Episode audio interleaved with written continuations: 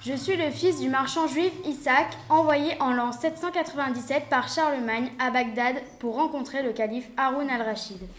Mon père m'a confié la mission de réaliser un carnet de voyage pour présenter l'empire d'Haroun al-Rachid à Charlemagne. Le calife Haroun al-Rachid mène ses conquêtes, c'est le chef religieux, politique et militaire des musulmans. Il dirige l'ensemble des pays de l'islam depuis la capitale Bagdad.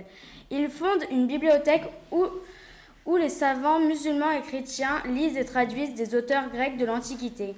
Il règne depuis 786. Il est le successeur de Mohamed. En arrivant dans le désert, nous avons vu des chameaux et nous, et nous avons continué à marcher. Le lendemain matin, à notre réveil, une tempête de sable nous forma. Alors nous dûmes nous abriter le temps de la tempête. Il s'est passé un jour. Une semaine plus tard, nous arrivons enfin à Bagdad. Bagdad est une ville ronde. Au milieu de la ville, il y a le palais du calife. La ville s'étend sur le Tigre. Elle est entourée de remparts avec quatre portes d'entrée. Al-Mansur a créé Bagdad au 8e siècle. Elle est exceptionnelle car elle est ronde. C'est un symbole de perfection. Le bâtiment qui montre que la ville est le lieu du gouvernement est le palais et la mosquée du calife. Il se situe au centre de Bagdad. Bagdad est riche car elle a deux ports, plusieurs mosquées, la culture, les bibliothèques, plusieurs palais. C'est un carrefour commercial avec le tir qui la traverse. Dans les grandes villes, les habitants se regroupent par origine ou par religion. La ville est énorme, alors tout le monde a un quartier. L'alphabet est né en Phénice, origine supposée de l'écriture alphabétique.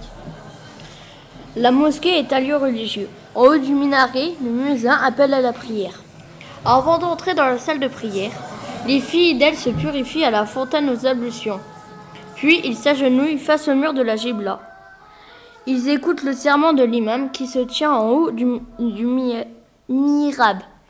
La mosquée n'est pas qu'un lieu de prière. On peut aussi jouer aux échecs, écouter de la musique. C'est également un lieu d'enseignement et de justice. Le commerce est très développé. Les marchands se déplacent jusqu'en Asie et en Afrique noire, en caravane dans le désert à dos de dromadaires ou de chameaux et en bateau qui traversent Bagdad sur le Tigre. Ils ramènent de la soie, du papier, de la porcelaine de Chine, des épices, des pierres précieuses d'Inde, des esclaves, de l'ivoire, de l'or. Ils revendent une partie des produits de luxe aux Byzantins et aux marchands italiens.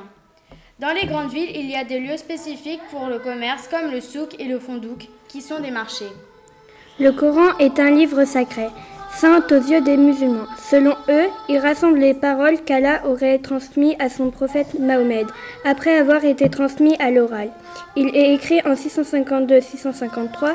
Sa langue est l'arabe. Il contient 114 chapitres appelés sourates qui sont divisés en versets. Le palais du calife est au centre de Bagdad. Il est entouré de murailles. Le calife a une autorité absolue. Il est le chef politique, militaire et religieux. J'espère que le carnet vous aura plu. Je vous ai raconté tous en, tous en détail.